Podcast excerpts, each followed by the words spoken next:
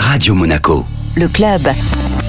Sur Radio Monaco, on retrouve à présent Guillaume Rose, directeur général exécutif du Monaco Economic Board, pour découvrir les acteurs de l'économie monégasque. Bonjour Guillaume. Bonjour Benjamin. Et pour le Monaco Economic Board, l'Opéra de Monte-Carlo, c'est l'occasion de voyager lors de leur tournée. Et puis aussi, c'est euh, l'occasion de faire rayonner la principauté de Monaco par la culture. Pour en parler aujourd'hui avec moi, j'ai la déléguée artistique de l'Opéra, Eline Decat. Bonjour Eline. Bonjour Guillaume. L'Opéra de Monte-Carlo qui a une énorme actualité permanente. Là, vous êtes en plein fantôme de l'opéra. Racontez-nous un peu ce monde merveilleux de l'opéra qui fait rêver tout le monde. Là, on vient de commencer la deuxième saison de notre nouvelle directrice, Cecilia Bartoli.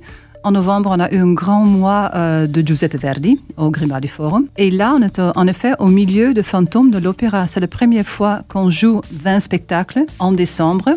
Et c'est la première fois qu'on joue Fantômes de l'Opéra à Monaco, mais aussi en France. Donc, c'est vraiment l'occasion pour euh, venir avec les familles, aussi pour les entreprises installées à Monaco, de venir pour faire du corporate entertainment. Comme vous savez, le, le Fantôme de l'Opéra se passe à l'Opéra Garnier de Paris. Et donc là, c'est l'occasion de le voir en salle Garnier à Monaco. Puis vous avez aussi une programmation qui dépasse les murs de l'opéra, je dirais. On, pense par exemple à Malkovich. Parlez-nous un petit peu de ça. Ben, Cecilia Bartoli, elle va faire deux euh, programmes très intéressants, donc des, programmes lyriques, mais avec une soirée avec Lang Lang, le, le grand pianiste chinois, et l'autre avec John Malkovich. Et ce programme va tourner aussi à Versailles en juin et à Vienne en juillet. Donc c'est quand même l'occasion de voir le grand acteur hollywoodien, euh, pensons à Liaison dangereuse et pas seulement. Les points forts de votre, de votre saison, alors quels seront-ils? En janvier, euh, février, mars, on va avoir trois nouvelles productions. Giulio Cesare avec des magnifiques décors et costumes pendant tout le mois de janvier avec euh,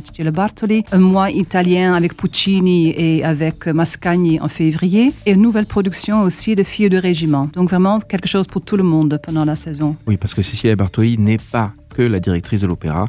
Elle continue sa carrière artistique, bien sûr. Elle est remarquable. Elle a une créativité euh, vraiment incroyable. C'est une des seules artistes encore qui arrive vraiment à remplir des salles entières dans tout le monde. Merci beaucoup, Eline Decat. Merci à vous et bonne fête. Le club Radio Monaco, avec le Monaco Economic Board, accélérateur de votre développement en principauté comme à l'international.